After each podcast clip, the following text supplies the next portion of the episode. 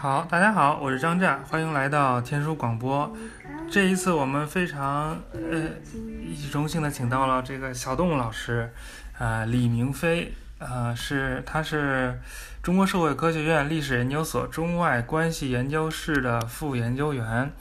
他主要是做蒙元史的。然后我们今天会聊一聊呃马可波罗的故事啊，小动物老师给大家打个招呼吧。大家好，我就是小动物。呃，小动物老师这个年纪不大，但是著作颇丰，已经有过三本专著，然后有两本译著。呃，大家可以查一查啊。译著是《东方风暴：从成吉思汗到忽必烈挑动欧亚大陆》，还有一本跟人合著的译著是《阿富汗北部的巴克特里亚文献》，就是 Smith Williams 所的那一批阿富汗的大夏语的东西。专注是蒙元时期的宗教变迁，第二本横跨欧亚中世纪旅行者眼中的世界，第三本金元散关制度研究。这三本专著都是在那个欧亚叫什么？欧亚史那个那个那个丛书里面是不是？我也不知道，其实记不住那名儿。啊，反正是兰州大学出的，就是策划那一套，非常高级的。啊，我这儿正好有。叫做欧亚历史文化，对，欧亚历史文化文库，大家有兴趣可以看一看。可能今天讲的话题跟你那个就是横跨欧亚中世纪旅行者眼中的世界这个比较相关了，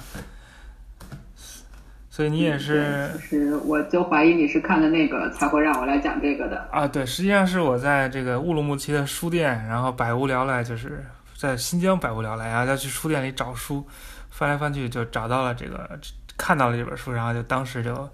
下定决心要找要找小动物老师来聊一聊马可波罗。马可波罗，我们知道他当然是从这个《马可波罗游记》这儿知道的。《马可波罗游记》是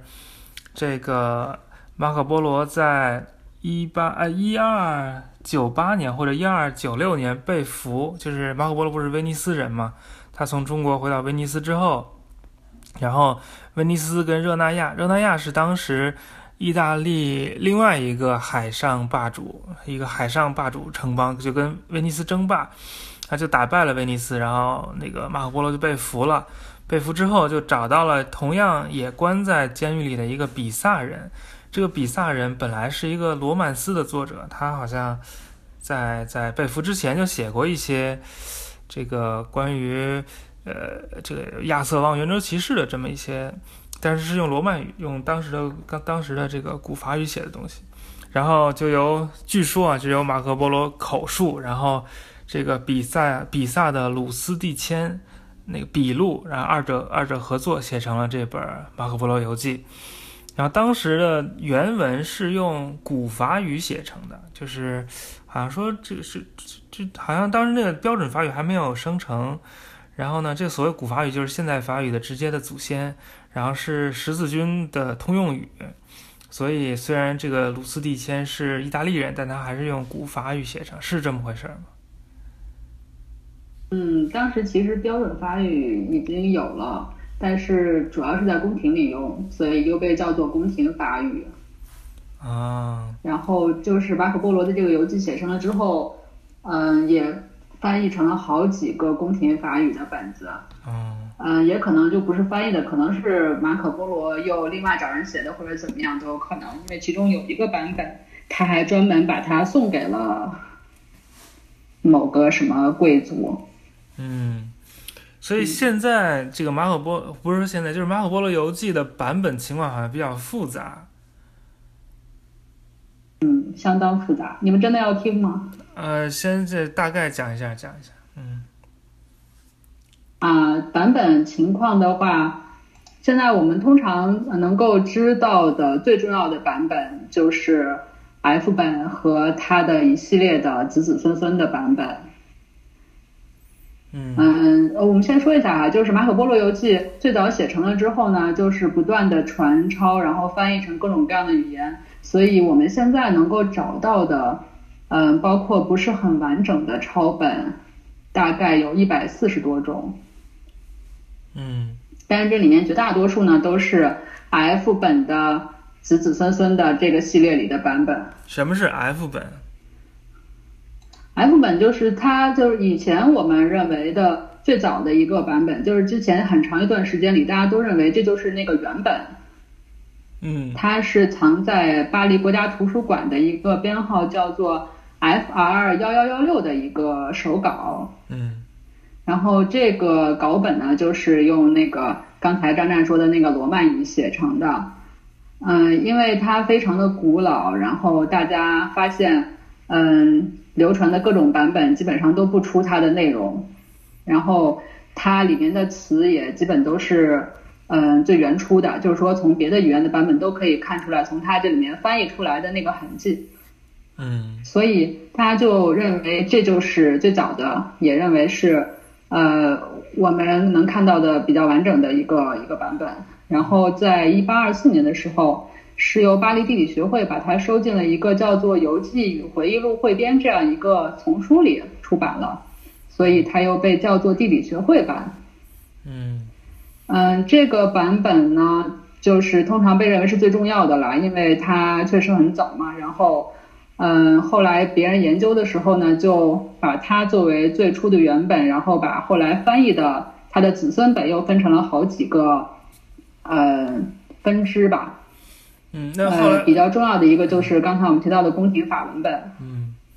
然后宫廷法文本呢，就我们现在能看到的比较完整的大概是五种，然后实际上还发现了另外的大概有个十来种吧，但是这五种呢，就是影响比较比较深远吧，因为其中有一本就是我们刚才提到的马可波罗自己还说他把这本书送给了一个法兰西王子的一个使臣，嗯，所以这个版本后来被嗯一些学者校订，嗯。出了一些比较重要的教本，我们比较熟悉的就是，嗯，亨利·悦尔的那个教本，还有嗯一个呃叫做翻译成坡杰吧，翻译成坡杰的一个学者他出的一个教本。然后我们现在国内最流行的那个中译本，就是冯承君的那个版本，就是从坡杰的那个本子里来的。嗯，呃，那现嗯，然后还有一嗯个，呃，为什么觉得先说那个 F 本并不是最最原初的那个原本啊？现在不是说原本已经没有了吗？嗯，对对对，呃，我先把它的几个分支说完，然后。嗯嗯，呃，宫廷法文本之后呢，就是一个托斯卡纳语的一个分支，就是，嗯，托斯卡纳语是当时，呃，应该说是意大利比较最流行的一种语言吧。然后它里边的版本呢，有的就相当的古老，就几乎跟 F 本是同一个时代，所以。嗯，当时地理学会本出了另外一个影印本，就是托斯卡纳语本里边的一个。嗯嗯，另外一个最流行的分支就是威尼斯语本，然后威尼斯语本里边因为出了一个特别有名的拉丁语的译本，它是一个嗯修士叫做皮皮诺翻译的。嗯然后他因为为了想要广泛的传播这本书，用来印证上帝的呃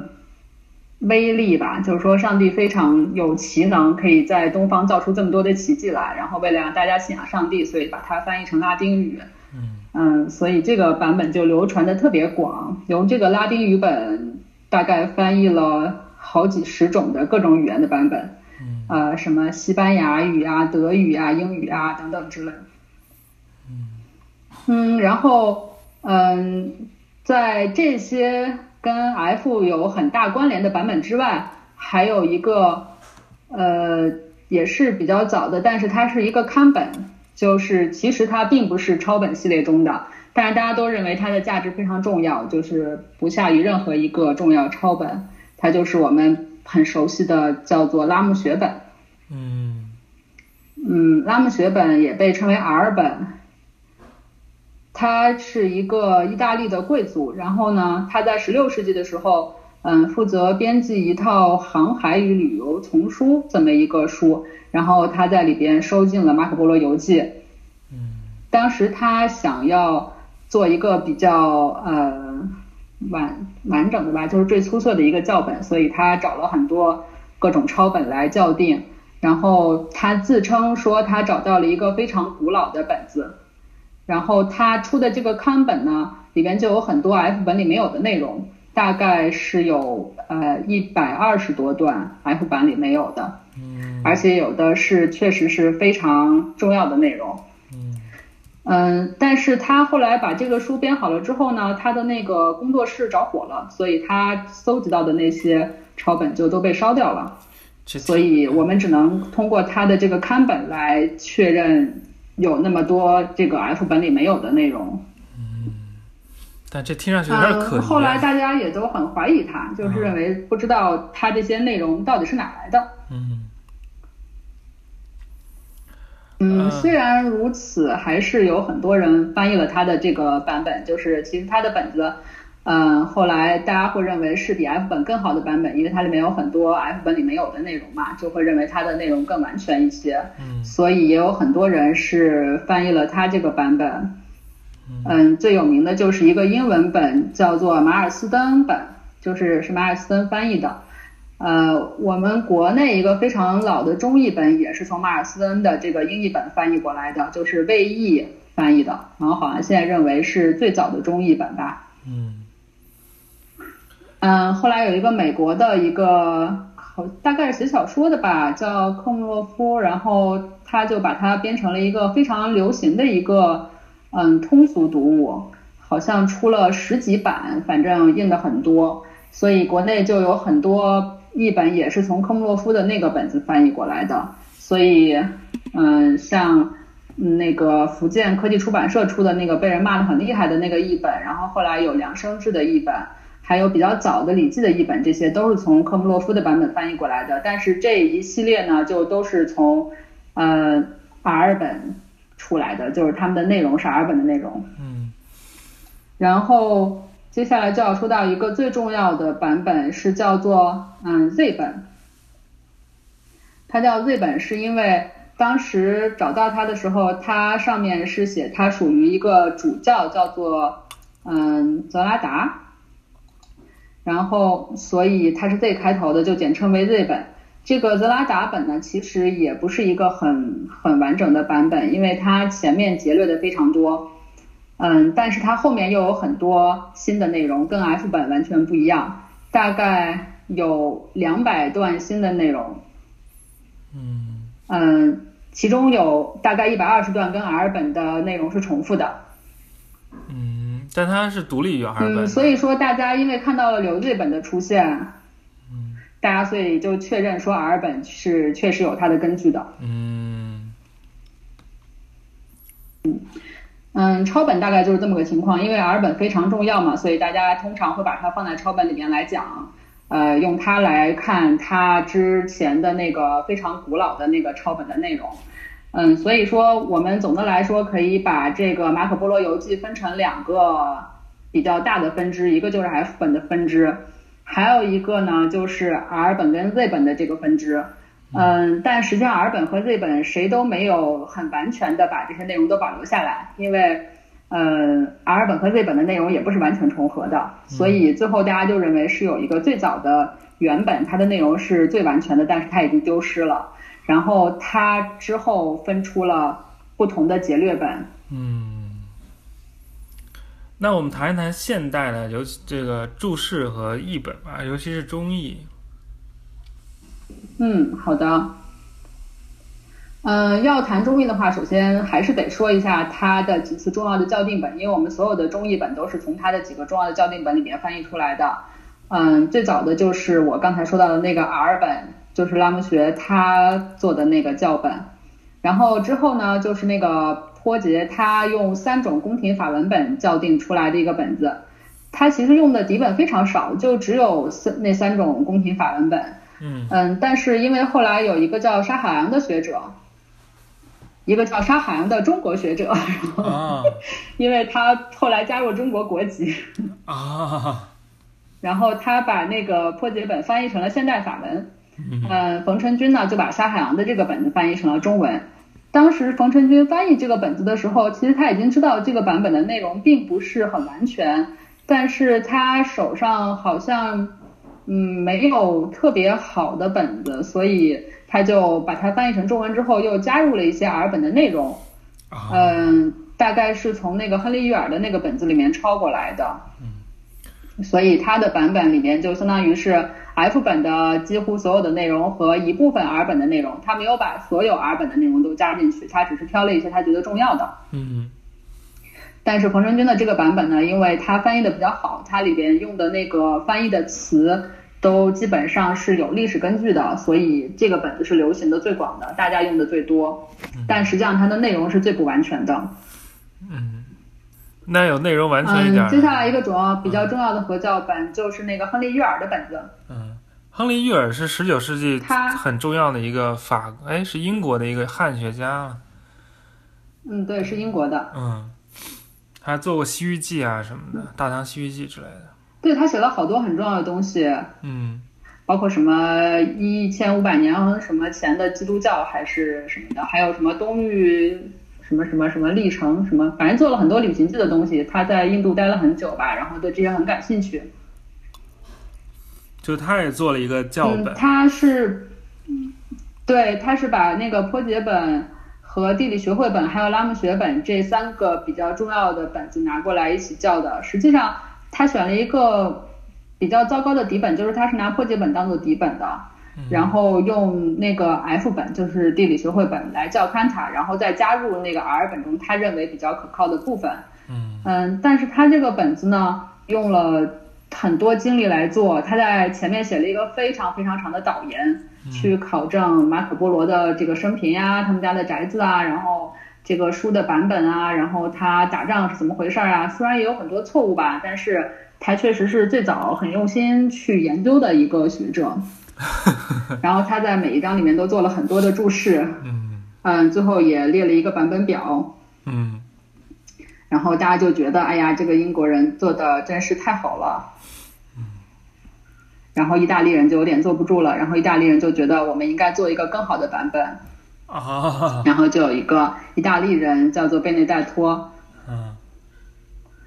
嗯，他是由意大利的国家地理学会来委托他编撰一个呃意大利本国的一个游记。然后他为了跟亨利·约尔较劲，他就真的非常的用心。他大概访问了欧洲有五十多家图书馆，搜集了他能找到的所有的抄本。然后他找到了一个非常重要的版本，就是呃，应该说是 Z 本的复制本。嗯。然后他就发现 Z 本是非常有价值的，所以他的版本也就有了一个非常重要的意义。他把所有他能找到的版本全部合校在一起，就是把他认为呃应该吸取的内容全都汇合在一起，然后在页边标上了每一段内容的出处，所以他那个嗯本子非常的完全。嗯。但是他的那本书只印了三百部，就特别少。嗯，所以后来他又出了一个现代意大利文的本子。印的比较多一点，但是他出的那个现在意大利文的版本呢，他就把那些呃出处全都给去掉了，这样就不能看出来哪一个哪一段内容是从哪个版本里出来的。啊。嗯，后来他的这个现代意大利语本又翻译成了英文，是一个叫嗯一个意大利人翻译的，好像叫阿奥多嗯里里奇这样的，可能是这样一个发音吧。嗯。然后。这个英文本后来翻译成了嗯中文，嗯，所以实际上我们现在我能够看到的最好的中文本就是这个嗯 Bernadette 的这个本子翻译成英文本之后再翻译成中文本的这个本子，它是张新朗译的。嗯，实际上张新朗一开始他是先是想翻译亨利·约尔的那个本子的，嗯，然后他翻了。半卷，因为我们都知道那个游记一共有序言，再加上四卷的内容，但是他只翻译了前面的导言、序言和第一卷的一半，然后他就没有再继续翻译了，因为他看到了这个那个 Bernadette 的本子，他觉得这个更好，所以他就重新译了这个。可是因为他这两个译本都叫《马哥伯罗游记》，好像一个叫《马哥伯罗游记》，一个叫张译《马哥伯罗游记》。嗯。嗯，所以大家就可能认为这两个没有什么差别，所以那个完整的这个呃 Bernadette 的这个本子的译本印的特别少，现在基本上很难找到。哦。嗯，日本人也是印译这个本子译的比较多，像青木一夫译的《东方见闻录》，还有后来岸到松南也译了《东方见闻录》，也都用的是这个版本。嗯，那现在如果要嗯。中译这个马可波罗的话，你觉得应该怎么弄？嗯，现在就是要说到我们那个读书班正在译的那个了，就是那个穆勒和伯希和的做的那个教本。嗯，这个是嗯，大概上世纪三十年代有一个叫嗯大卫的一个爵士，他就听说意大利的这个嗯合教本之后，就觉得他应该去找到那个 Z 本的原本。然后他就真的给找到了，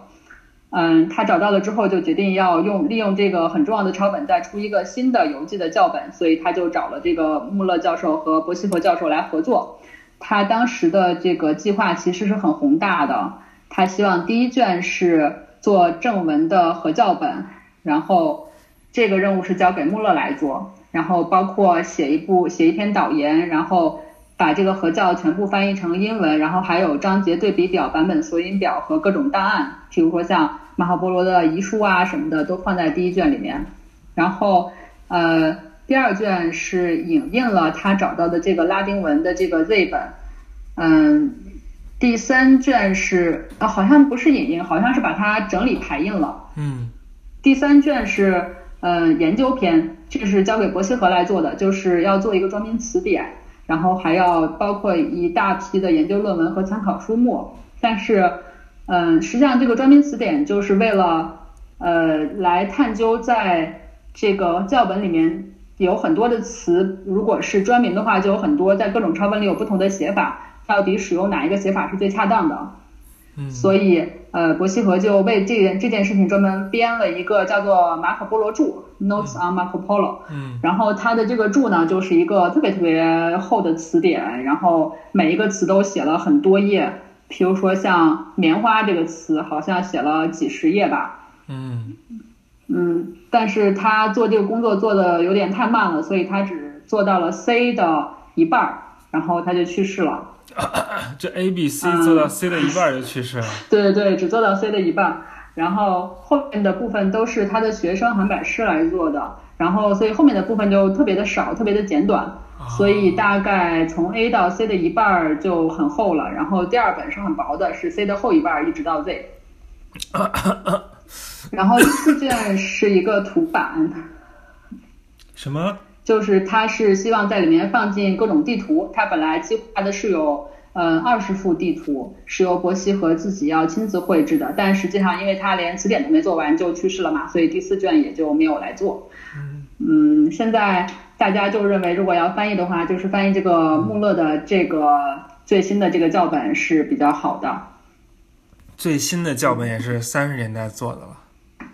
对对对对对，其实也并不怎么新。嗯，然后伯希和这个，其实还有 还有一个呃比较新的一本是日本的高田英树做的，他是一个研究意大利文学的一个老师，然后他就认为，嗯，我觉得日本人好像比较喜欢反其道而行之，他就觉得你们为什么要把所有东西都合教在一起呢？明明它是几个不同的系统，我们应该把它分开来看，才能看出一些重要的问题。嗯，所以他就认为应该把 F 本、Z 本和 R 本这三个差别比较大的呃版本，把它分别给叫出来。所以他就出了一个嗯日文的嗯也算是校订本吧，但是它已经翻译成日文了。所以嗯，它是每一段就是它还是按照。原来的章节来排的，但是每一章里面会有三个部分，就是分别是 F 本的内容、Z 本的内容和 R 本的内容。哦，那他就不叫了，让你自己看。对，但是它还是可能会有一些教的部分，因为 F 本还是有很多子孙本的嘛。虽然 R 本和 Z 本就那个自己。嗯。嗯。呃，你给我们讲一讲你们那个传说中的马可波罗读书班的情况，这是什么？哦，对，马可波罗读书班是大概在一一年开始的。嗯。然后当时，呃，荣老师好像就是打算要跟，嗯，日本的那个，那个教授叫什么来着？特有名的那个。哦，杉杉证明，杉杉证明合作，啊，因为他们想一起合作出一个最好的马可波罗的教本，然后再发布一些研究之类这样。嗯。然后珊珊当时他的想法就是他自己写一部关于马可的一部作品，嗯。嗯，因为珊珊现在写的大部分的书，对我还没有说到这个问题，就是刚才你介绍我的书里面，其实真的只有金元散官制度研究那本是专著，其他两本都是科普。完全看不出来。所以其实珊珊 老师最近写的这些作品，从我们的角度来看，基本都是普及读物嘛，嗯所以他自己其实是要写一个马可波罗的普及读物。嗯然后他跟这边合作呢，就希望中国这边把高田一树的那个本子给翻译过来。然后荣老师就觉得，我们为什么要翻译一个日文本呢？而且当时高田的书其实还没有出，所以后来荣老师就决定不跟日本人合作了，然后他就决定要印那个穆勒的那个本子，啊然后就从嗯，其实一开始是先从伊朗部分翻译的，因为那时候嗯，我们请了呃呃一位伊朗的老师过来，嗯就是那个德黑兰大学的研研究中外关系史的那个叫乌苏基老师。啊，研究中国所以当和时他来了外国关系史的。对对对，我们没有先从中国开始，因为第一卷是伊朗嘛，然后正好那个老师又过来了，所以我们先译了那个第一卷伊朗的内容，啊然后其实序言一开始都没有译，是后来才译的，嗯然后译的非常的慢，大概我博士后出战的时候才把伊朗的内容刚刚译完。啊，那他们能够最后都译完吗？按照这个进度？译完是肯定能译完的，因为现在他们已经逐渐进行到了一百节左右吧，一共是两百这已经是第二二。卷。对对对对对，你看，其实已经很有进展了，对不对？但他们这种译法是说还带有很多研究性质，还有很多注释啊什么的吗？对，他会每译完一节之后，嗯，会提出一些问题，然后大家就会讨论这些问题。他也会把其他那些像呃玉尔啊，或者是伯希和啊，呃一就是做过的那些注，把它们翻译过来。另外也会自己再加一些注，因为伊朗的部分其实自己加的注没有很多，到了中国的部分就进展的更慢了，因为加的注会更多一些。嗯，那参加这个读书班还有很多人，比如说有波斯语那个教研室的王一丹老师，他之前还给你做翻译，简直是这个这个，没法说。暴殄天物是吗？嗯，对，好像这词儿也不太合适。我本来想说，反正就是大材小用。对对，王一章老师，嗯、他因为他其实还好像我感觉他呃很想转向历史这边，因为研究语言的好像会研选择研究文学的人多一点，但是王一丹老师他好像想要做历史方面的东西，嗯，所以他嗯会来参加我们这个读书班，然后他的性格又那么好，所以哎呀，我也是觉得啦，让他来翻译是很浪费了。但是王老师真的翻译的很好，我们听起来都像在听教科书一样的感觉，那么标准的语音。嗯，那还有什么其他方面的人参加？嗯，其实主要是荣老师，然后党宝海老师，然后呃王老师也一直会来，然后也会有一些其他感兴趣的老师，譬如说那个故宫的孟思辉老师，他也来过好多次。嗯然后其他的就是呃党老师、荣老师和张老师的学生，然后就是张铁打的读书班流水的参加者吧，因为学生毕业之后就就就退出了，然后新来的学生又补进来。荣老师做那个唐代的，为什么会就是跟这马可波罗较劲？嗯，其实我觉得唐代的中外关系，可能他们是不是做的已经有点觉得可做的东西没有那么多了。然后荣老师你也知道，他自己带学生的话，他是要跟着学生的论文走一走一段的，就是说他会跟着学生论文一直跟下去，学生摸的材料他也基本要摸一遍。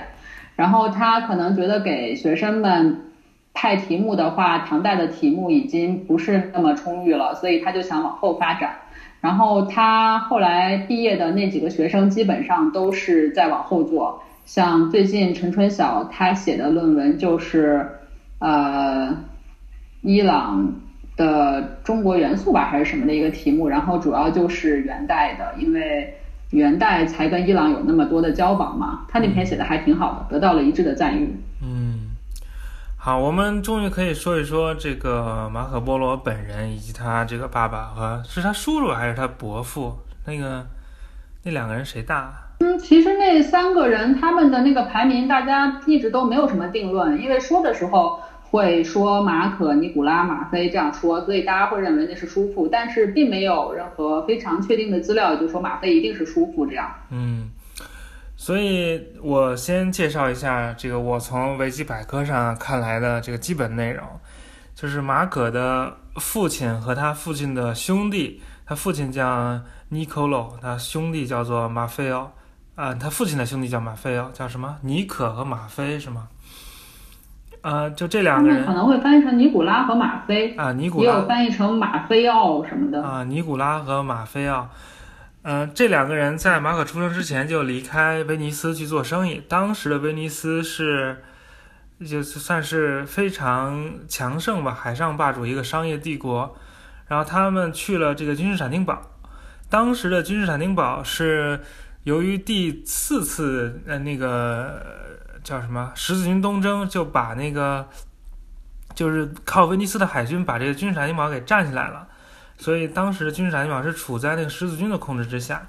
但是他们到了君士坦丁啊，一二五四年马可波罗出生，所以他爸爸和叔叔是一二五四年之前就离开了威尼斯，在君士坦丁大概待了六年。一二六零年，这个政治风云变幻，他们就提前嗅到了这个，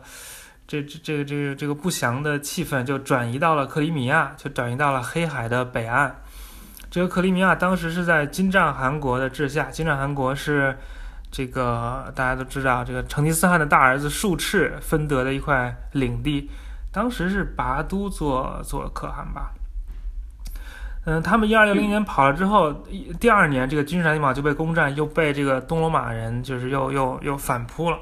所以当在君士坦丁堡的威尼斯人都有很悲惨的下场，所以他们是非常聪明的，就是及时细软跑了。呃，这两个人在金帐汗国，呃，在在克里米亚又去了金帐汗国的首都萨莱，这个萨莱其实是一个波斯语词，就是就是大概旅店或者。就是比如说那个那个大车旅行的 caravanserai，就是就是萨莱那个词儿，好像他们那个其实所谓首都就是一个大帐篷，金帐嘛，就是大金的帐篷，待了一年，后来又随这个随使团呃去了布哈拉三年，然后又继续跟随使团去了跟随这个序列乌的使团，就是伊朗伊利汗国的这个可汗。序列乌的使团去了忽必烈治下的中国，他们一二六六年抵达大都，到了大都之后，忽必烈问了问他们问题，然后就说：“哎，你们给我当当使节去，给我带带封口信给教皇吧。他需要教皇给他派一百名精通七艺的教士，还需要这个圣墓，就是耶路撒冷的那个灯油，就是耶稣呃下葬的那个地方圣墓。然后他们就。”其实是带着这个政治任务，就从大都回到了，就就就往就往东方赶。他们带着所谓牌子旅行，这个牌子是什么？那个小东老师给介绍一下。嗯，牌子呢，一般就是皇帝他如果派一个正式的使节去出访的话。他必须要给他一个凭证，这样他才可以使用驿站的驿马，然后得到驿站提供给他的口粮，可能叫手撕或者是什么的，就是驿站给他提供伙食这样。嗯，好像还这个曾经发现过牌子的。他们俩拿到了牌子的话，他们就可以使用驿站。嗯，还发现过牌子的食物，对吧？对，是现在好像发现的牌子已经不止一个了，而且马可波罗他们自己的遗产里面就有牌子。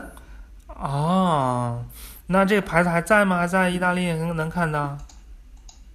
嗯，不知道啊，因为我之前只是知道他们的那个遗书里面会提到牌子，然后后来我看党老师写的一个论文里边说到他们的遗产里面有牌子，我不知道他是指的遗书里边的那个提到的牌子呢，还是说后来在哪里又找到了他们遗产里的牌子？我好像有个印象，那个牌子上面写的刻的是那个八思巴文，是不是？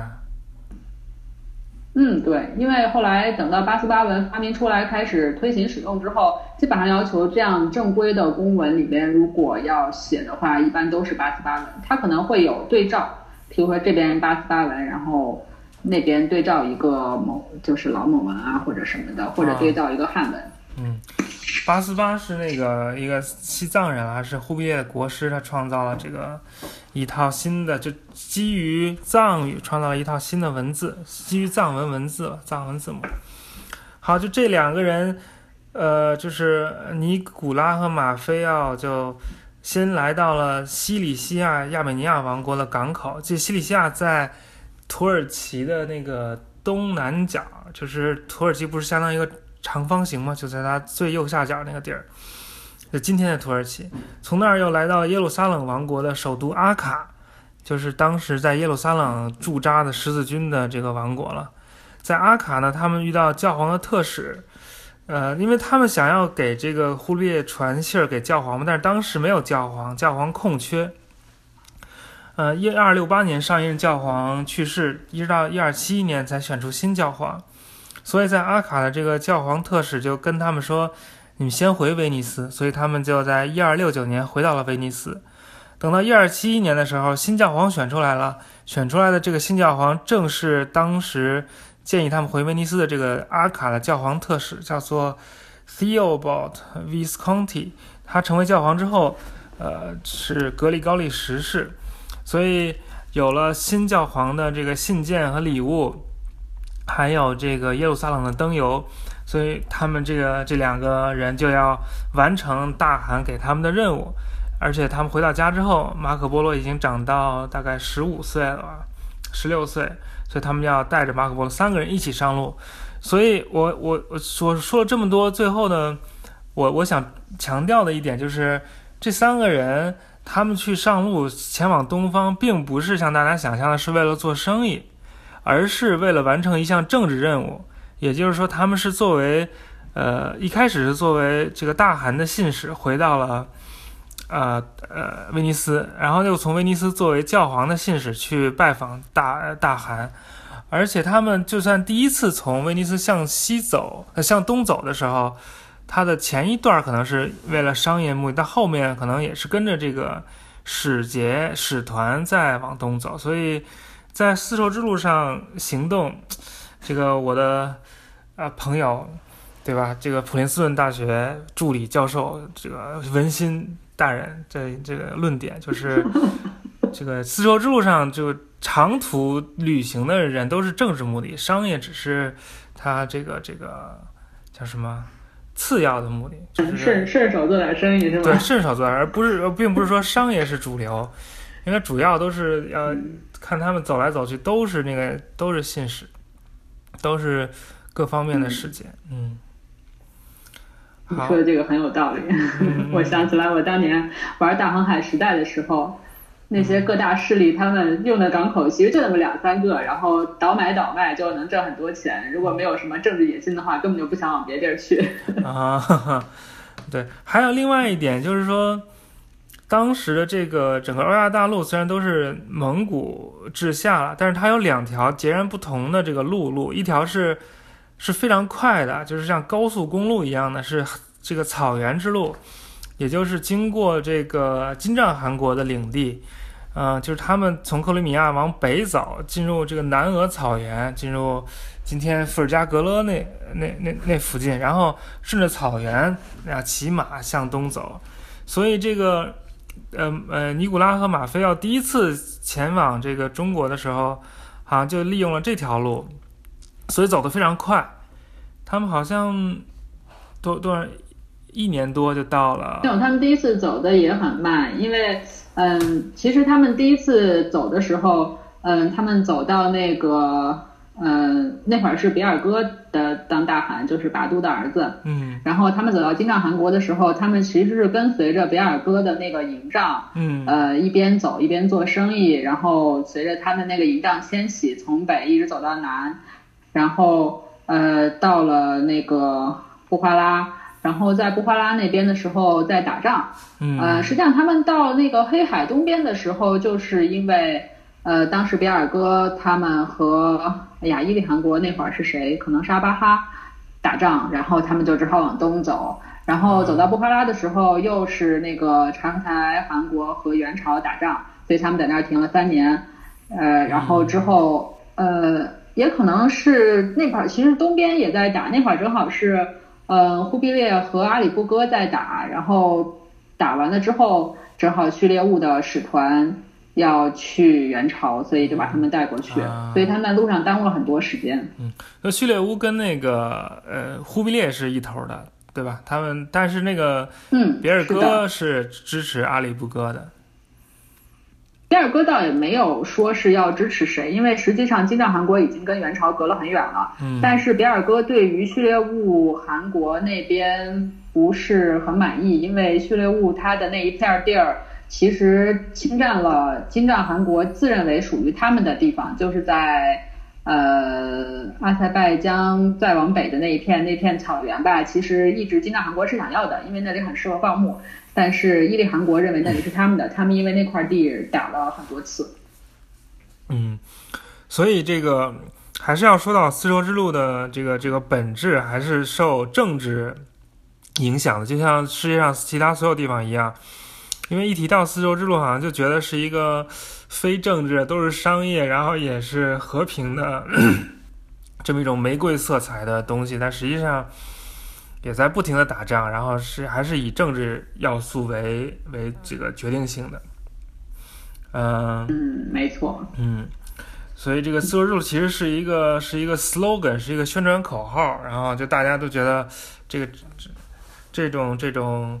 呃和平的民间的商商业行为，好像你没法反对，人人都说我是丝绸之路，但实际上历史的真实面貌只只还是比较比较残酷的。嗯，我感觉现在也是这样啊，现在也明显是个政治口号啊。啊，对啊，对啊，它一直都是政治口号，但是就是他试图把这个掩盖起来嘛，试图把这个 说说成是。对你一下点破了。嗯 嗯，说成是都是在做生意，大家都和和气气，然后哇人人员交流，什么思想交流，哇好厉害，实际上都是在打仗。嗯。啊，不管怎么样，都是在打仗嘛。反正打 打仗是很多了，打仗很多，嗯，啊，就战争影响他们可能派使者的目的其实也是想联合谁谁谁在打那个谁谁谁。嗯，呃，好，我们回再回到这个马可波罗，他们三个人就先是乘船抵达阿卡，阿卡就在今天以色列的沿岸沿海，在地中海边上。嗯，因为那个是这个十字军的地盘嘛，当时，所以他们是可以直接到的。从阿卡，他们通过陆路到了那个霍尔木兹，就是伊朗最南端的一个港口，是这个波斯湾上最重要的港口，扼守着波斯湾的这个入口。我当时也去过这个地儿，反正就比较热。后来在霍尔木兹看到那船不太行，好像有点漏水，他们不敢坐船，就放弃海路，经过陆路前往中国。但这次他们走的就是。传统的丝绸之路就经过新疆啊、和田啊这这这些地方，然后在一二七四或者七五年抵达了上都还是大都，反正就见到了忽必烈，转交了教皇的礼物，转交了这个耶路撒冷的灯油，转交了教皇的信件，然后他们就在这个教皇呃，然后那个忽必烈很喜欢他们，就不让他们走，他们就在中国生活了下来，大概就是这么情况。这个他们在。就是从霍尔木兹到中国这一路，好像就经过伊朗啊，就比较受大家关注。你能不能给我们讲讲你们这个最近有什么新的收获、新的发现？其实并没有，因为其实我们当时呃把那些东西翻译出来了之后，呃大家都认为，哎呀，这个东西很难有什么新的发现，因为还是要研究这个在中国的地儿还比较。呃，老本行吧。然后伊朗那边的话，你就得用到很多波斯文的史料。然后看波斯文的史料呢，毕竟看的很慢。然后，嗯，所以他们大概是一个什么路线？从霍尔木兹到大都？哦，嗯，前面那个我先再稍微说一下，就是，呃，马可波罗的爸爸和他的，嗯，我们暂且说他是叔父吧。然后他们回到那个。阿卡的时候，呃，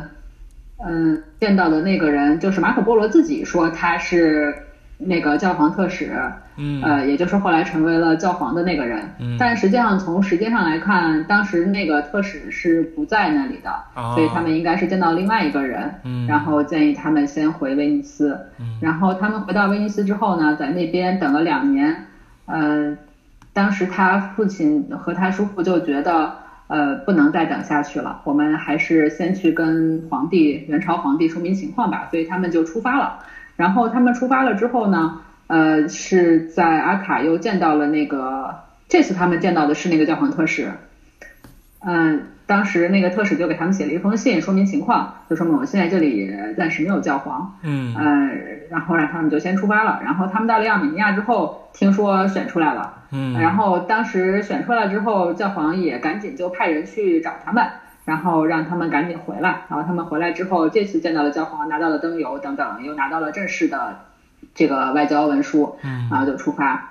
啊，然后他们顺着这个通常的这个道路，就是经过了呃伊朗的嗯腹地吧，就是什么大不里士啊，然后到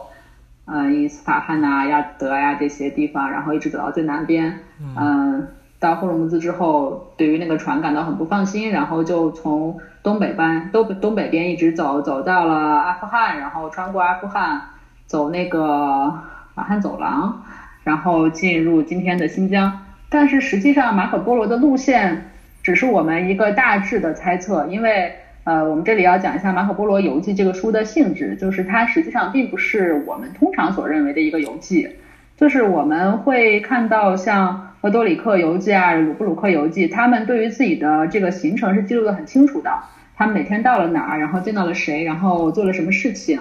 呃，他们都是有很详细的记录。但是马可波罗这本书，它的题材实际上并不是按时间记载的，他的每一段时间做了什么事情的这样一本书。嗯他只是在他的序言中大致的讲了一下，呃，他的父亲和叔父大概什么时候去了，然后回来了，带着他走了，然后又到了那儿，然后最后又回来。他实际上连时间都没有记得很清楚，我们能够确定的时间都不是很多。嗯因为我们最能确定的就是教皇选出来的这个时间。然后呢，根据我们后面会提到的那个永乐大典的那个史料，我们可以确定他们出发的时间。像其他的时间其实都不是很清楚，因为像他的父亲，呃，从威尼斯离家，在游记里面记载的是一二五二年，但是我们也知道马可波罗是一二五四年出生的，因为他们一二六八年回去的时候，就一二六九年到达威尼斯的时候，说马可是十五岁，那么他应该是一二五四年出生。这样一二五二年他们就走了的话，那就只能认为马可不是他儿子了。嗯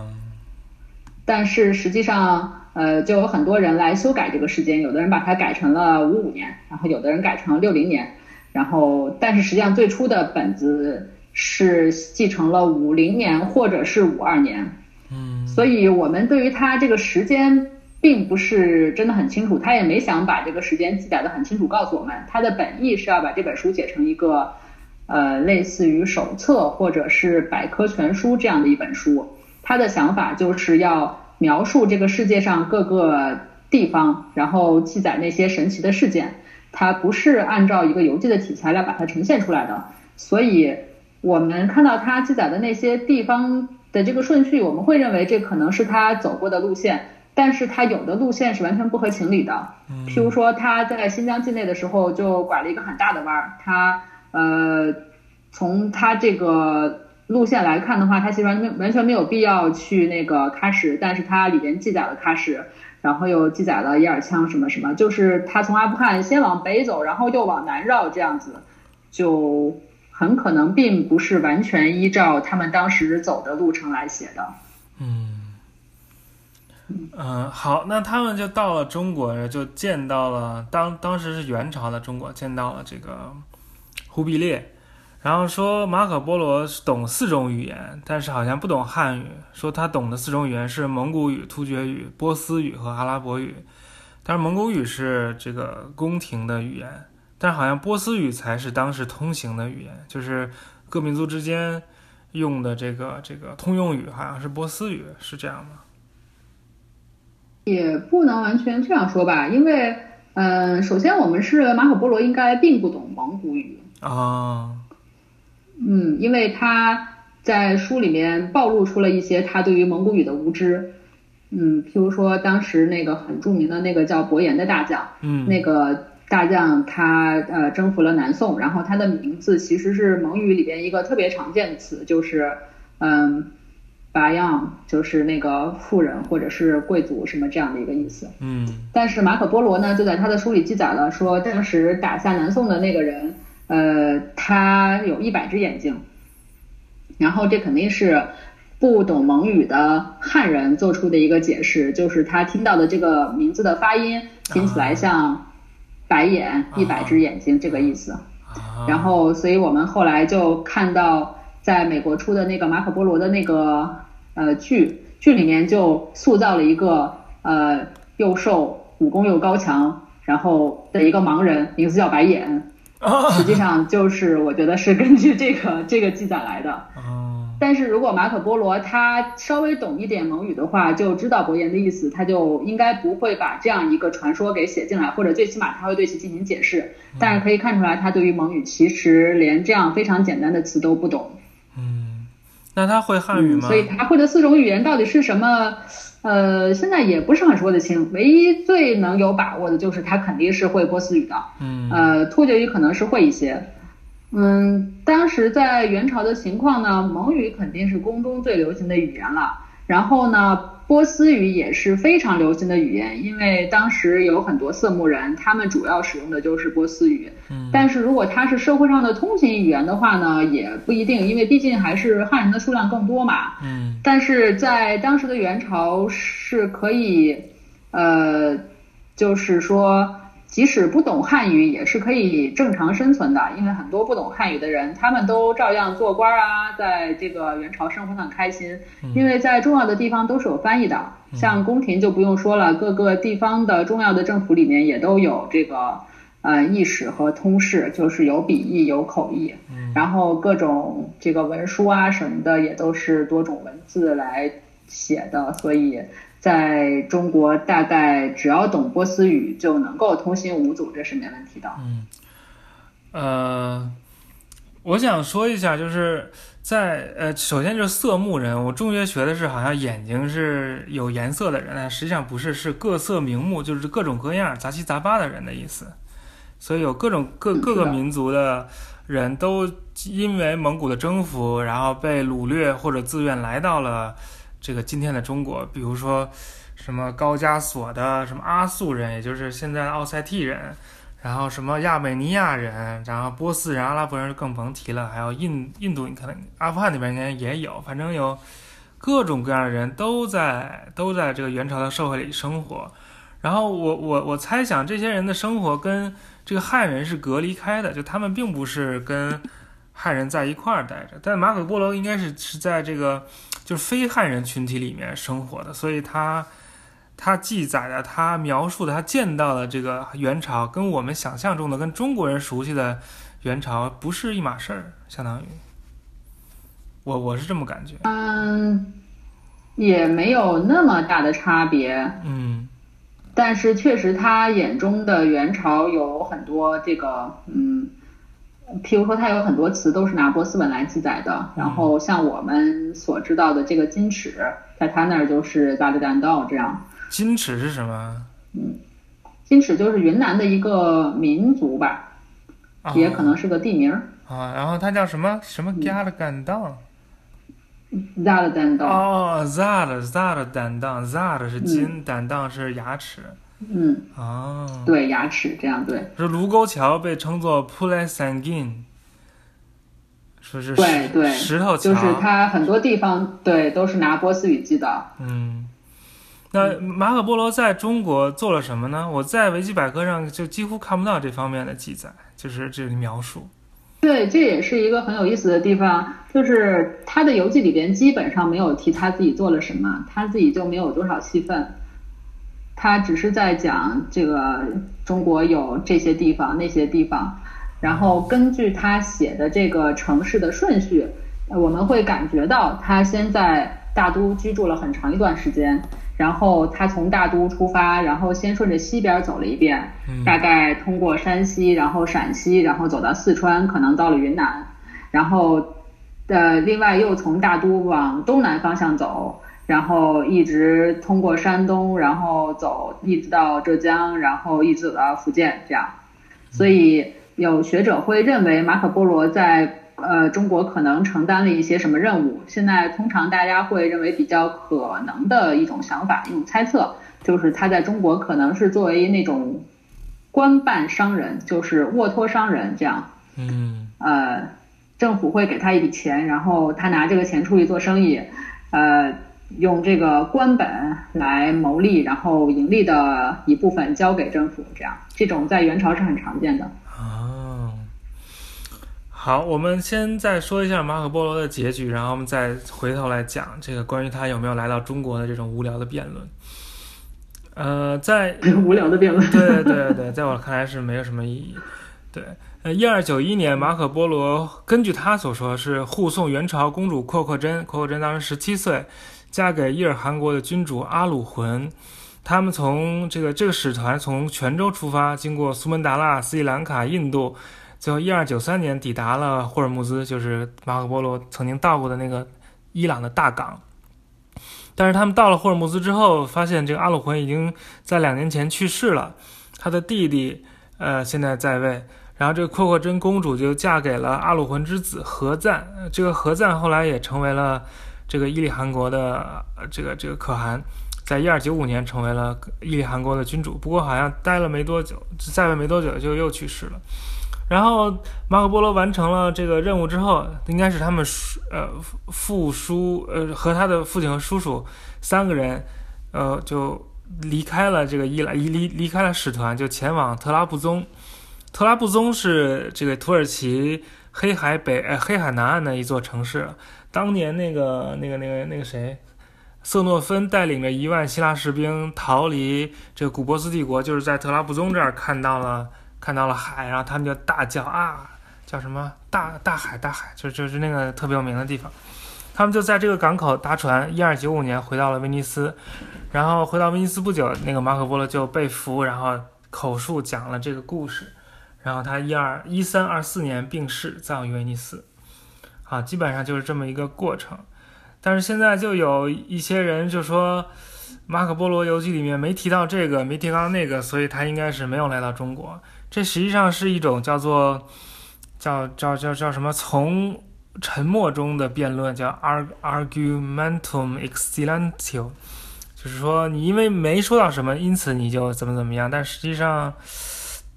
好像他们应该更多的看一看马可波罗说了什么。嗯，这个。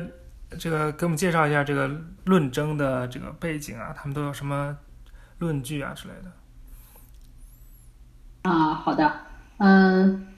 是这样的，最开始呢，马可波罗的这个书呢，其实一开始就不被人信任，因为呃，当时大家对他们有很多怀疑，然后他又说的很夸张，所以大家就会认为这就是一些传说吧，然后就类似于我们。对于天方夜谭啊，或者是这样的一些书的一个想法，嗯，但是后来，嗯，确实，嗯，有很多人认为他确实来过，因为因为他的影响很大，然后后来就有很多旅行家就会跟着他的这个书到东方来寻寻梦啊，或者什么的，然后到了现代，呃，大家开始研究他的时候，就分成了两派，就是一派认为他肯定是来过，还有一派呢就认为。呃，有好几种说法，一种认为他就是，呃，认为完全是编的这种应该不太可能，因为里边确实有很多很很准确的细节。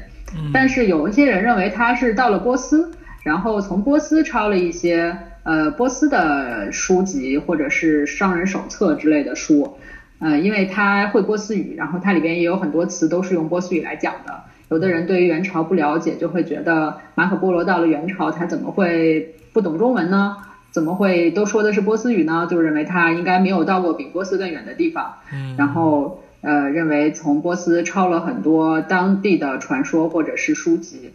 嗯嗯，但是我们现在就要说到杨志久的那个证据吗？啊，好啊。嗯，后来呢，就呃，因为一直争论的嗯很很激烈嘛。嗯，我先说一下怀疑派吧，就是说，嗯，其实是有一些著名的怀疑派的，嗯，最重要的就是那个呃吴方思，就是 Francis Wood，嗯。一九九五年出了一个书，叫做呃马可波罗到过中国吗？嗯，它其实题目用的是一个问句，但是它里边主要讲的就是怀疑派的证据。嗯。然后呃里边讲了各种各样的怀疑啦，譬如说这个书为什么就像我刚才说的，它不是一个旅行日记，他就质问他为什么不是一个旅行日记？嗯呃这个我就不理解，这个 不是旅行日记有什么问题？嗯 然后他就怀疑说马可波罗为什么不懂中文，嗯，然后为什么里边的很多词地名都是用波斯语记的，然后说他没有提到这个，没有提到那个，呃，最主要是说他没有提到小脚，没有提到汉字，没有提到长城，没有提到茶叶，嗯然后还有没有提到用鸬鹚来捕鱼什么的，反正都是一些很奇怪的指责。嗯嗯，还有一些是马可波罗记载的错误，这个倒是确实是呃比较有利的，就是因为马可波罗他自己在里边讲到了一些我们看来绝对不可能发生的事情。最重要的一点就是他说他跟他的父亲和叔父帮助蒙古人去攻打襄阳，因为他们帮他们制造了投石机，所以他们才打赢了什么的，这个是绝对不可能的。嗯所以他们由这一点就认为马可波罗这个书肯定是编的。嗯。啊，可那可能这一点是编呃，另外他们一个很重要的一个说法就是说，马可波罗在书中对他自己讲的很重要。他说忽必烈多么喜欢他呀，派他做了多么重要的事情，为什么汉文史料里面对他毫无记载？嗯嗯，这就是他们的一些论点。嗯然后，其实本来这个来过派，呃，并不能够非常非常有力的反驳他们，但是后来有一位叫杨之久的一个呃学者呢，他就找到了一个非常重要的一个证据，嗯嗯，就是说在《永乐大典》里面，嗯、永乐大典》就是明朝的永乐年间编的一部百科全书，呃，这个书特别特别的多，大概有两万多卷，然后全书可能有呃三亿多字吧，可能快四亿字这样。他们把当时能够找到的一切的文献都按照音韵进行分类，就是特别的，就是感觉不知道在想什么，脑子特别进水，然后把所有音韵相同的这个史料都聚集在一起。嗯然后编成了一个呃很奇怪的一个百科全书。这个书呢，因为大家哎呀都觉得也不知道该怎么用，慢慢也就残了，然后流传下来的就很少。现在呃战战事这一部分保留下来了一些，然后就在战事这一部分里边呢，就呃杨日九先找到了一条公文，这条公文其实是非常不起眼的一条公文，它是一个我们现在呃可以认为是一个差旅补助的一个申请，嗯嗯，也不算吧，应该是一个差旅补助的一个批复。呃，大概内容就是说，呃，有三名使者，嗯、布拉台、阿布斯哈、活者，这三名使者他们要带着一个使团经过马巴尔前往这个呃伊利汗国的那个呼伦木兹港。嗯然后呢，在这个使团里面有呃大概一百多个人在申请差旅补助，就是他们想要口粮补助这样，但是查了之后说里边只有几十个人是正式的使者，所以他们是可以有差补的，但是还有几十个人呢，这些人是呃就是不是正式使者，是一些人的这个随从。嗯是一些那个贵族或者是亲王的随从，他们不可以给差补，就是这样一条这个 呃这个公文吧。但是他提到了一些很重要的信息，就是首先使团的三个使者的名字，然后他们的出使的路线，就是他们要去那个霍罗木兹。这个其实在当时并不是那么的常见，因为大部分的使者他们呃。或者说是大部分的船有很多也是那种官办的商船之类的，他们的旅行路线并不是直接到达呃伊朗，而是他们会到印度换一次船。但是这个公文里面就说的很清楚，他们是要直接去伊朗的，他们是不在印度换船的。嗯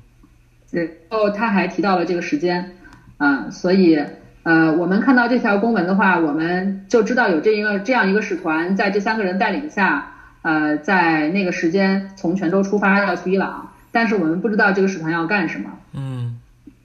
但是呢，这三个人的名字跟马可波罗里边的记载是呃基本上完全一的。就是马可波罗的书里面提到，他之所以要呃之所以能回家，是因为在呃那个时间大概是呃九零年的时候，有这么三个使者要带着公主去伊朗，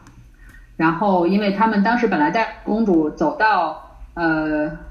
中亚或者是新疆那里吧，然后发现走不通，然后回来了。然后回来之后呢，正好马可波罗他们去了一趟南洋，这时候也是刚回到大都，然后他们就劝说使者说，呃，不然你们走海路吧。然后这样他们也正好想跟着船回家，所以当时忽烈就派着呃这个使团，然后连同马可波罗他们，然后送给这个公主就去了伊朗。嗯，所以说呃我们知道在马可波罗的书里记载了这件事，然后也知道。在那个时间，有那些人确确实从泉州出发了，去的也是这个地方。嗯，我们可以基本认为马可波罗记载的事情是真的，而且应该是马可波罗在元朝才能知道的。嗯，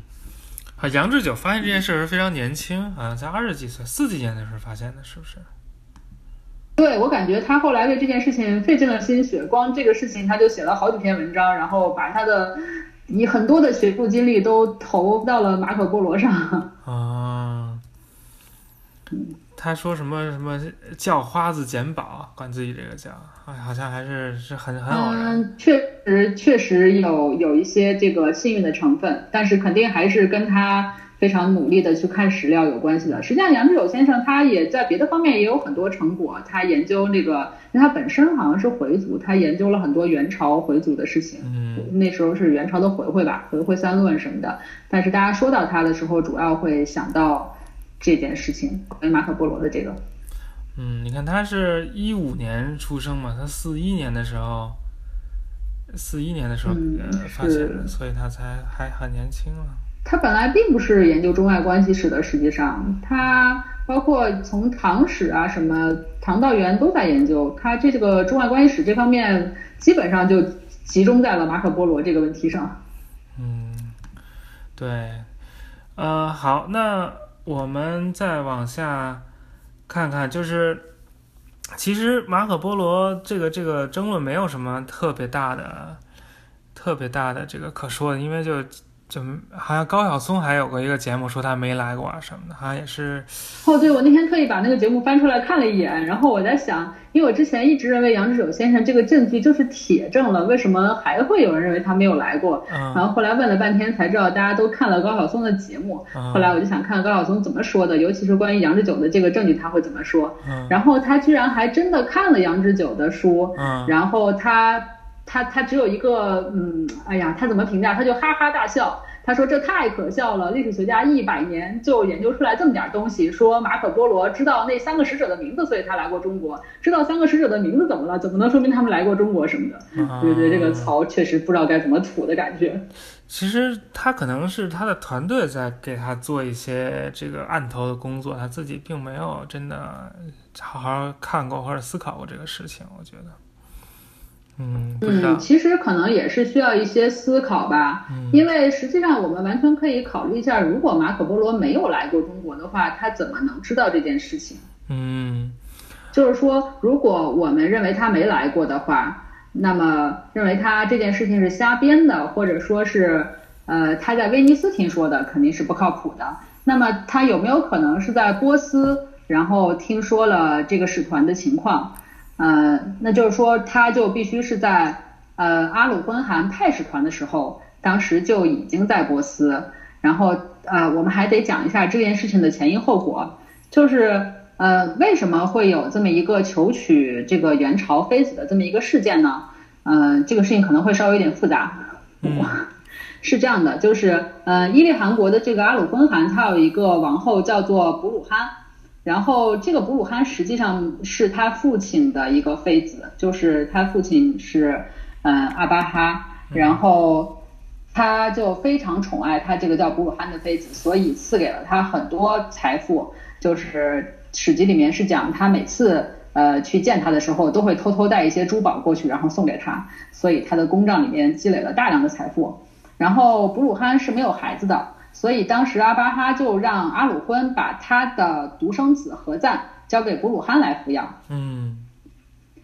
嗯，所以当时阿鲁昏就带着他的独生子到了布鲁汗这儿，然后何赞就养在了布鲁汗哈屯的这个公帐里。嗯后来阿巴哈死了之后呢，呃，布鲁汗就嫁给了这个阿鲁昏，就是蒙古的收继婚嘛。嗯嗯，然后他的公帐里面财富非常多，而且他是他父亲的最宠爱的妃子，所以阿鲁昏也非常的宠爱他。啊嗯，所他临死之前呢，就留下了一个遗言，他就说一定要我本族的女子来继承我的位置，就是说来继承我这个公帐。嗯，他自己是博越武士的，当时在伊朗基本上已经没有他这族的贵族女子了，所以当时那个阿鲁昏就派使者到呃元朝来求娶一个博越武士的贵族的女子。嗯所以，如果马可波罗当时在伊朗的话，那是一二八六年，他就得知道古鲁哈呃哈屯的这个遗言，嗯嗯，然后还得把它记下来，他还得知道派出来的这个使团里边的这三个使者的名字，也要把它记下来。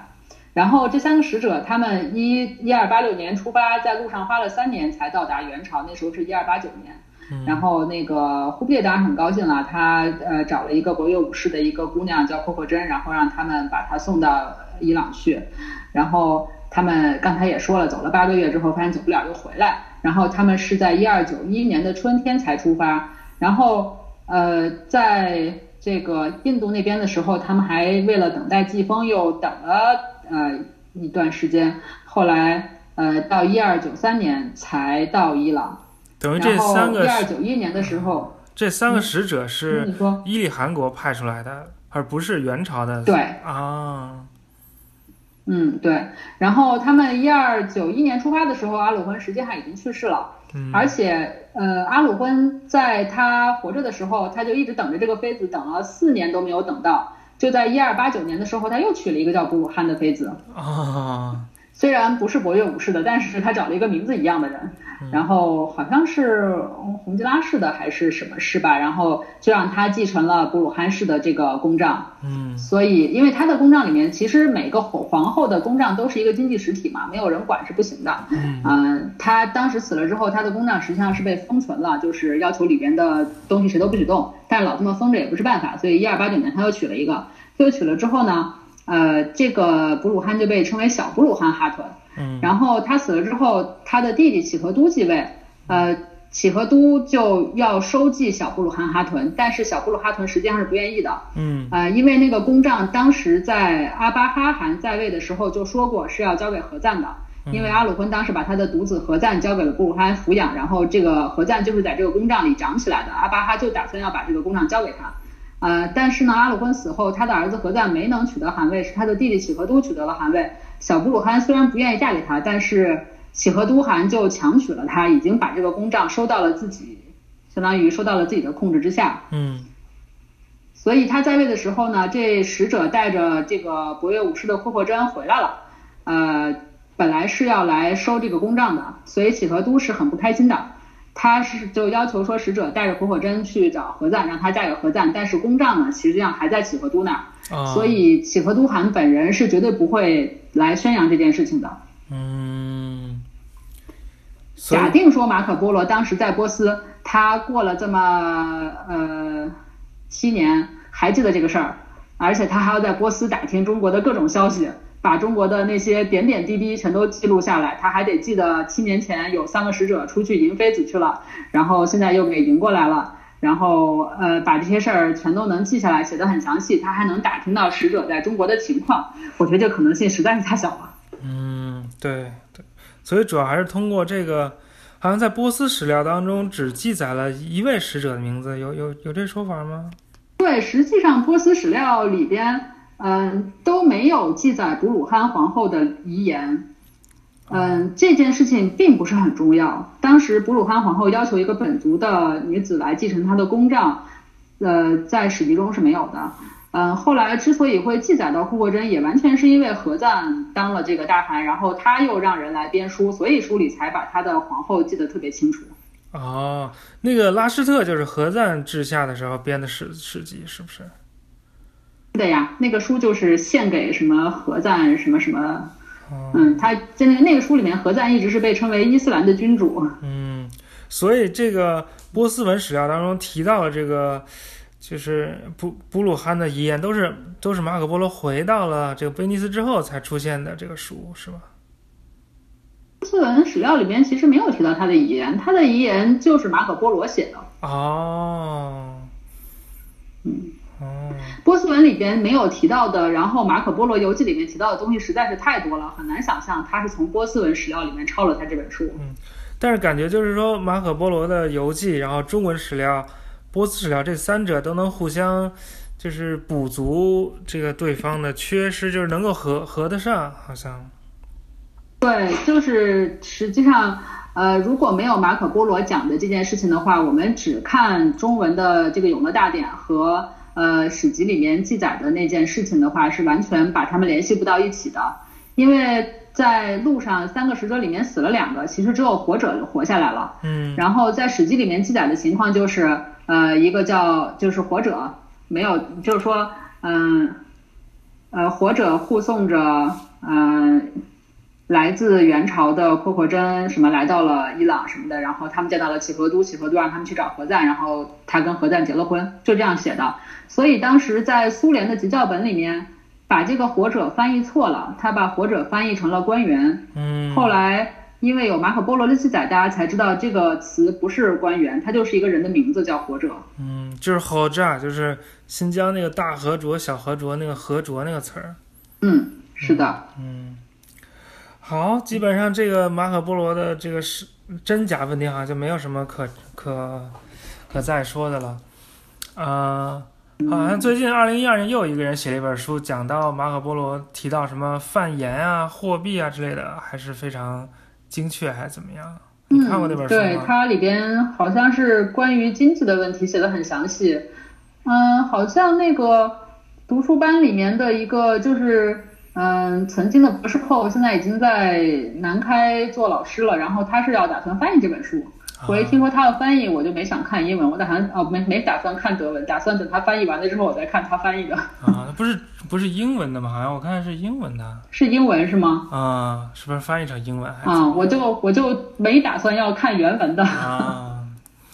好，我们就在剩下时间再稍微提两句，就是在呃元朝还有许多，也不是许多，还有一些其他的这个西方人，也是。就是作为使节来到了这个中国，或者来朝来到了蒙古人治下的土地，这样最重要的应该就是勃朗嘉宾了吧？嗯，他是呃这个英诺森四世教皇派出来，然后经由金帐汗国在哈拉和林和贵由会面，然后跟这个贵由交换了一些书信，然后又回到了里昂，这这些。来自元朝的信件现在还保存在梵蒂冈，然后伯希和也做过一些研究啊什么的。反正就是还有还有其他其他人吧，就是这个英英诺森四世好像派出了啊好好几个使团。后来那个法王路易九世也派出过几个人，其中一个人还在。对他当时好像是要求那些使者从不同的方向你就往前走吧，反正你就把你手里的信交给你遇到的第一个蒙古贵贵人，这样所以。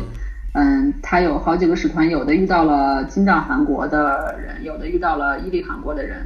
嗯，其实当时还没有伊利汗国，对他当时是遇到了那个呃征服伊朗的那个大将叫什么来着？拜还布花还是谁？还是拜拜柱是吗？嗯嗯嗯嗯。总之，这个这个在丝绸之路上的旅行者，其实都是以这个政治任务为主了，能走那么远，其实都是为了送信。好像还有还有从你还你还写了这个龙如美这个人特别倒霉，他他那个嗯要讲这个故事吗？我觉得挺逗的。你讲一下，龙如美是英诺森四世派出使团之中的另外一个人了。啊，对，嗯，是这样的，当时呃蒙古他最早打到那个呃西方去之后，就给西方人留下了很深刻的印象。然后后来那个呃卧阔台在世的时候，又派出了拔都率领的军团进行长子西征，然后就一直打到了匈牙利，然后西方人都遭受了极大的震撼。就是本来他们对于蒙古人是抱有一些幻想的，他们认为他应该就是上帝惩罚异教徒的武器，认为蒙古人是应该要去把穆斯林干掉才对。结果没想到他们面对基督徒的时候也一样很凶悍，然后他们就觉得很惊恐。然后那个伊诺森四世就派人出去打探情况。伊诺森四世本人是一个比较理智的人，就是他没有从宗教角度来解释这个问题。他认为我们应该去搜集一些情报，看看蒙古人到底是什么样的人，他们呃打算要干什么，他们的信仰到底是什么。所以他就派了一些传教士出去探查这一点。嗯，罗如美本来是英伊诺森四世派出去，然后。他到了伊朗，但是他没有得到什么特别有价值的情报，因为当时伊朗也没有特别呃强力的蒙古的统治者，嗯，只是一些军事将领，然后他就回去了。但是呃，他们这次出使还是得到了一些嗯情报，最重要的就是勃朗嘉宾了，因为他见到了贵由，然后还拿到了贵由的信。然后还回来写了一本书，仔细的介绍了蒙古人到底是什么样的人啊，等等之类。然后西方就对于蒙古有了一些了解。然后，嗯，当时的到西边的这些蒙古人，他们其实也是要探查这个世界的情况。然后他们好像就大概了解了说，嗯，基督徒跟穆斯林是有仇恨的，所以他们也想过，我们是不是可以，呃。去一起进攻这个穆斯林，嗯，所以当时在伊朗的那个军事将领就，呃，假装说我们可以呃结盟，然后打仗，然后我们把圣地给你，呃，伊朗呃基督徒就就很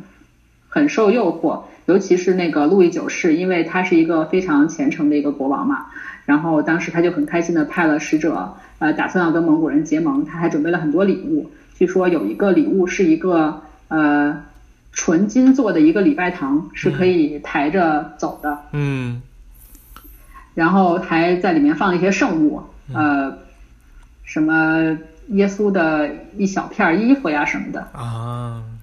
后来这些使者就扛着这些礼物，然后到了哈拉和林，结果很倒霉的就是贵由已经死了，这时候，然后是贵由的妻子在呃管事儿，然后这个贵由的妻子她完全不打算跟西方结盟。也其实我觉得蒙古人都没有打算跟基督徒结盟，但是呃，贵由的妻子就是他连假装一下都没打算假装，他就很高兴，他当时就跟周围的人说：“你们看，这是那个臣服于我们的人来给我们送贡品。”呃，然后对使者说：“很好，以后你就每隔一段时间送来就行了。”然后这个罗美就非常的郁闷，然后他就非常的痛苦，他觉得他遭受了巨大的呃。巨大的欺骗和侮辱，然后，嗯，路易九世也按照当时那个呃伊朗的军事将领的那个约定，他就出发了，就真的去打仗去了，然后他就打败了，然后被抓起来，后来付了很大一笔赎金才被救出来，好像还生了病，然后差点没死在那儿，然后他也对蒙古人也幻灭，产生了巨大的失落感，对对对，嗯。嗯，我觉得，嗯，西方的这个文明人遇到当时的蒙古人还是很不知所措的。嗯，总之，这个这个元朝是一个比较特殊的，或者说蒙古时代是一个比较特殊的时候了，就是各个方向的人，然后都互相流动的非常，就是能够很大范围的流动。然后像马可波罗，他牵涉的这个历史也是方方面面的，像十字军啊，像。这个伊朗啊，像金帐汗国啊，当然还有中国元朝啊，这个这个这个面儿非常非常的广。我们就是要要做这方面的历史，好像需要非常大的这个非常强的语言能力。比如说这个山山证明啊，还有包括像那个海陆的那些国家，嗯嗯，那些也研究的非常少。他第三卷里面讲的全都是海上的那些小国家们。啊，对，就是在。在东南亚，在整个印度洋上面的这个航海技术，其实已经发展的比较成熟了，也是有很成熟的这个路线呀，什么，好像这个这个还是有很多可做的，嗯。好，现在做这个。是，实际上在那个读书班里面，大家呃，虽然一开始觉得只是在逐字逐句的翻译，好像很没劲，但是在中间也确实还是发现了一些东西的。嗯，比如说。嗯，比如说我之前，因为当时他要求每个人，呃立正领一节，然后在翻译的过程中还要提出问题，然后收集资料什么的。然后我当时做的有一节里边就是关于马可波罗讲那个呃忽必烈的事情。嗯，实际上我刚刚才没有说到点，就是马可波罗在他的书里面其实记载了很多关于中国非常精确的细节，就是譬如说关于忽必烈的生日，嗯，忽必烈是八月二十八，就是中国农历的八月二十八日生的，然后马可波罗就把它记载成这个阳历的九月的阴历的二十八日。嗯嗯，还有包括像嗯，当时忽必烈住的地方，就是他对于大都的描述，他把大都里边的一些重要的机构的位置说得很清楚，然后包括那个呃北海的白塔呀，还有当时那个呃琼华山，他都讲得很很很准很精确。而且他用的词也是当时的文书里面用到的词，啊，所以认为他是在波斯探听到这些消息基本上是不可能的。嗯，他还讲到了当时大都的那个阿合马事件，就是当时有一个很著名的一个呃色目人叫阿合马，呃，然后他非常善于理财，然后忽必烈就给他很大的信任，然后。但是他也很贪财了，然后后来就被汉人给杀了。这件事，这件事，嗯，实际上在史籍里面记载的跟马可波罗记载的基本上，就是从他的基础的情感立场上来讲就完全不一样。嗯，如果说是马可波罗在伊朗听说了这件事情，绝对不可能照他那个方式来想写，因为在史籍里面，呃，他们。对于阿合马是很同情的，因为阿合马是一个穆斯林嘛，嗯，他们就写阿合马如何的给忽必烈做了很多的贡献，如何荣耀的当他的宰相当很多年，然后这时候汉人想要杀他，然后阿合马呢就非常聪明的逃过了汉人的这个拦截，嗯，然后到了忽必烈的面前，然后给了他一个盘子，然后在盘子上呃放了一把呃一把。珍珠还是什么，然后放了一把刀，然后又放了一块红绸子，然后忽必烈就问他说这是什么意思？他说呃我一直为你效劳，然后我的胡子现在已经变得像珍珠一样白，呃但是你手下的谁谁谁呃。在那个里面记载的是一个叫高平章的人，实际上当时没有这么一个人物，就是说那个高平章他想用这把刀子把我的胡子变得像这个绸子一样红，然后当时这个忽必烈就很生气，把高平章也赶走了。就实际上史籍对于阿合马是很同情的，但是呃马可波罗在他的游记里面对于阿合马的描写就是完全是中国这边的态度，就是说他怎样的贪财呀，然后怎样的以权谋私啊，然后谁家要把女儿献给他，他就给那个人关啊，什么什么这之类的语言。在波斯文史料的记载中是完全没有的，他们俩的立场就完全不一样。嗯嗯，然后我再说回到我的那件事儿，就是说，嗯，马可波罗也其实有很多写的不对的地方，譬如说他把忽必烈的年龄都写错了。嗯，然后，嗯，他当时回到威尼斯的时候，忽必烈就是他走的时候，威尼呃忽必烈还没死，等他。回去的时候，在路上其实呃忽必烈就已经死了，但是他自己不知道，所以他回去之后呢，他在写这本书的时候还在写说，如果呃现在是公元多少多少年，然后忽必烈现在大概应该已经多少岁了，呃这个年龄即使是按他记载的那个年份呢，也是不对的，嗯，但是如果我们看看史籍里面对于这个呃呃韩王的记载。就会发现他们在记载中是有很多冲突的，就是说，实际上他们自己使用的是太阴历，嗯，所以他们一年的天数是比我们使用太阳历的话是要少的，嗯，所以对于他们来说，有时候呃年份会多一些，就是，嗯。像我们，譬如说是过了五年的事情，用他们的年份来算的话，可能就过了六年。嗯，可能也没有那么多，他一年就差了十天，他得三十几天才能。对，如果说正好碰到了，因为他会换算，他在他的书里面会写的很清楚，什么六几几年等于，呃，对，就是说他按他的年份来算的话，比如说六某某年到七某某年，如果中间恰好有一个，啊，就正好算的时候。对对对对对，算的时候他会恰好多那么一年。啊，嗯嗯，所以说呃，根据实际上这件事情跟马可波罗的关系并不大，因为我们并不能完全确定他记载忽必烈的这个年龄是出于呃记错了呢，或者是他本来就弄错了呢，别人告诉他就告诉错了呢，还是说他本来认为自己计算的很精确，但是因为是他使用了伊斯兰历造成的。啊，但是他的这个游记会让我们注意到，呃，伊朗人对于年份的看法跟我们不一样。然后我在呃进行那一节的翻译的时候，才想到了这一点，嗯就会发现，呃，在史记里面对于一些时间的记载，由于这个历法的缘故，呃，是跟我们所记载的是不一样的，嗯而且它会有一些调和的行为。嗯，好，我们就再说一下马可波罗对后世的影响。好像之后有个地图是跟这个马可波罗有点关系，还有哥伦布好像也很喜欢哦马可波罗。是的，是的，我们就是在翻译那个书的时候，呃，也经常会在注释里面遇到大家引用那个地图，因为那个地图是不是好像就是用马可波罗游记来画的呀？呃，我也不知道，好像是想他是把这个马可波罗提到的很多地名都画到那个地图上了，但是不知道是不是用马可波罗画的。哦，后来我还去那个北大图书馆的那个特藏室里边找了那地图看了，嗯啊，那个反正是是绝大，也不能说绝大，反正很多地名是马可波罗这个书里面记载的是有的，但是看起来很费劲，因为他那个地名，嗯，也既不是英语，也不是中文，所以看起来很痛苦。这个地图叫做弗拉毛罗 Mappa Mundi，就是弗拉毛罗世界地图。呃，这个是一个威尼斯的天主教修士弗拉毛罗，在一四七五年到一四五九年期间绘制的。啊、好像很大，是两两米两二点四米乘二点四米，好像。现在藏在嗯，它在那个图书馆里面是分了好几个部分。嗯，现在藏在威尼斯的图书馆。嗯，好像跟那个